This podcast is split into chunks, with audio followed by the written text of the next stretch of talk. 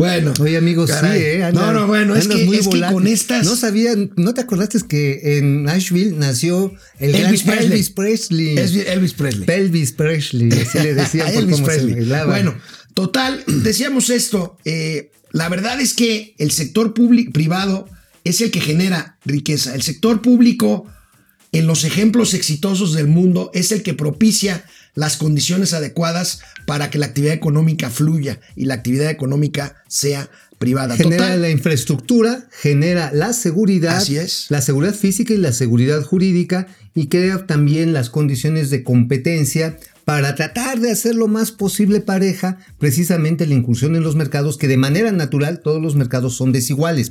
Tratas de establecer reglas iguales y también una base para que la gente que no tiene medios, como ha sucedido en Japón, como ha sucedido en Corea del Sur, como ha sucedido en Dinamarca, para que estas gentes puedan, estas personas puedan prosperar y en su momento gozar de los bienes y de los servicios que puede tener gente con mejor posición. Bueno, pues el presidente va mucho más allá y aventuró decir lo que hubiera pasado si él no hubiera ganado la presidencia de la República. Ay, madre mía. A ver. La Comisión Federal iba a estar produciendo cuando mucho el 10% de la energía eléctrica y el 90% los particulares, sobre todo las empresas extranjeras, cobrando carísimo por el consumo de la luz, porque en el tiempo que ellos han dominado, no bajó el precio de la luz, ni siquiera se mantuvo, al contrario, siempre se fue incrementando, lo mismo de los gasolinazos. Oye, está bien chido el, el rescate de la soberanía energética, porque dicen en el periodo neoliberal lo subieron según para que no hubiera energía.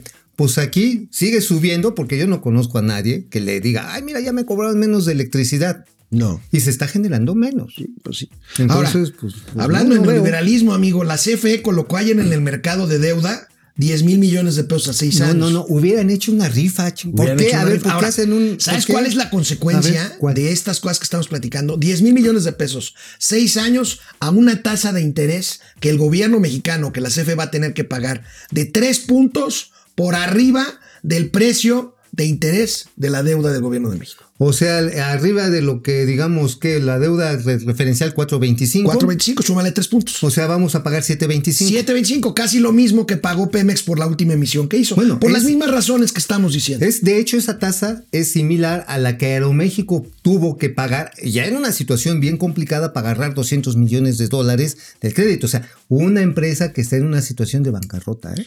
Híjole, O sea, bueno. Oye, amigo, ¿te acuerdas del, pla- del pleito por el agua ahí en Chihuahua Ah, con sí, Estados sí, sí, Unidos? claro. Bueno, ¿Qué pasó? Pues el presidente anuncia hoy y le agradece a Sir Donald Trump, a, Uy, al donde jefe, ande ganando al Biden, jefe Cheto, El Big Cheto, Big al Cheto. Big Cheto. Se, se evitan sanciones, supuestamente. El presidente anuncia hoy un acuerdo con el gobierno de Estados Unidos. A ver, viene.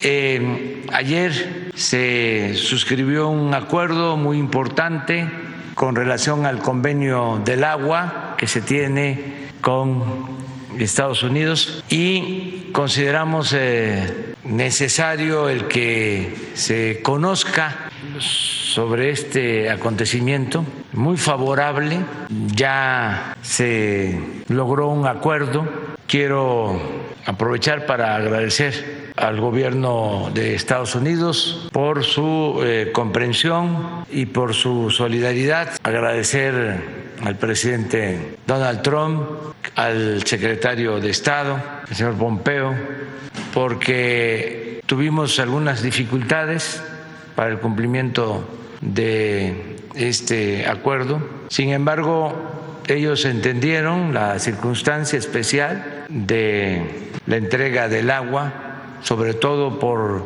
el conflicto en Chihuahua, la actitud poco responsable de las autoridades de Chihuahua y de otros actores, y se tuvo que recurrir para cumplir eh, a disponer de agua que se asegura para el consumo humano con el compromiso del gobierno estadounidense Ahora sí que rapidito y de buen modo, ¿eh? Oye, le dio su recargadita al gobernador Corral de Chihuahua. Bueno, sí, pero ahora, los agricultores de Chihuahua dijeron, no, pues a mí no me vas a tomar agua porque el río Conchos pues no está suficientemente abastecido por la falta de lluvias. O sea, mientras el sureste del país ha estado bajo el agua ya durante varias semanas, en el norte hay sequías. Alegan que llegó mucha agua con el huracán este último que pegó, Hanna, creo se llamó. este, y, Baja California, ¿no? Sí, se metió. Vamos a ver qué pasa con esto. Por lo pronto, qué bueno que ya hay un arreglo. Vamos a ver si es cierto. El tema es que se le debía agua a Estados Unidos y que ya se le va a pagar a más tardar el día de mañana o pasado. Híjoles, pues imagínate cómo, cómo haces efectivo un cheque de agua. Llegas con cubetas, Hablando de temas bancarios, ayer, ayer tuvo lugar eh, la reunión virtual, por supuesto, de consejeros de BBVA México, donde el secretario, interesante, el secretario de Hacienda se les puso a brinco, ¿eh? el secretario de Hacienda, mira, no tenemos el audio porque la reunión fue, bueno, fue, fue vía Zoom, pero bueno, el, el secretario de Hacienda, para decirlo rápido, dijo que el hecho de que los índices de capitalización de los bancos esté en buenos niveles de entre 15 y 17%, eso quiere decir que los bancos no están prestando. Y pues hace un llamado fuerte a los bancos para que presten y a que al hacerlo no pidan más garantías de la banca de desarrollo. Fue una queja fuerte de Herrera contra los bancos. Por la liquidez que han tenido ahorita extraordinaria que les propició, el Banco, de, México. Ahora, si es un tema de, de, oferta o de demanda de crédito, amigo. A ver, ¿tú en este momento agarrarías un crédito para un coche, una casa? No. Yo le pregunto también aquí a los amigos del auditorio. A ver, tienen un pequeño negocio saldrían a pedir para ampliar el negocio cuando no saben si van a vender. El problema está básicamente en que muchos negocios no están viendo que la demanda vaya a ser sostenible. Vaya, estamos viendo que el buen fin, ahora sí, pues a ti que te gustan las cosas de gran tamaño, va a ser larga, larga, larga, larga, va a ser todo un mes. o sea, ¿por qué? Porque están esperando que la gente se anime a gastar. ¿Por qué la gente no quiere gastar? Las empresas, las familias, eh, las personas en lo individual porque no tenemos certeza sobre la continuidad de nuestros puede ingresos. Ser, puede ser más un tema entonces de, falta de demanda que, que, de oferta, ¿no? Porque es los, un problema de los bancos tienen dinero. Bueno, vamos a ver cómo están las cifras de otorgamiento de crédito. Ahí, la tenemos, amigo. Pues Cartera de crédito de la banca comercial pues, se ha caído. Pues menos 1.98% al mes de agosto. Es más, ahorita tú, agarras, abres los periódicos, los portales y ves ofertones de créditos. Bueno, hasta para casas. no te ha hecho una oferta muy interesante. Oye, cámbiate de casa, HCBC. también los bancos lo tienen que hacer con cuidado porque no es nada más prestar, es cobrar. Ah, bueno, pues Entonces también los bancos no van a. ¿Te acuerdas en aquellas épocas en donde te hablaban para ofrecerte las perlas de la Virgen? 10 tarjetas de crédito. Ibas en las plazas comerciales y salías así como general este Cienfuegos con un montón Tenemos otra gráfica, una tabla con la comparación con otros países. Fíjense, como porcentaje del PIB, el crecimiento, el crédito al, sector privado en México es pues apenas es de 36%. es pequeñito. Regresamos después de una pausa, momento financiero.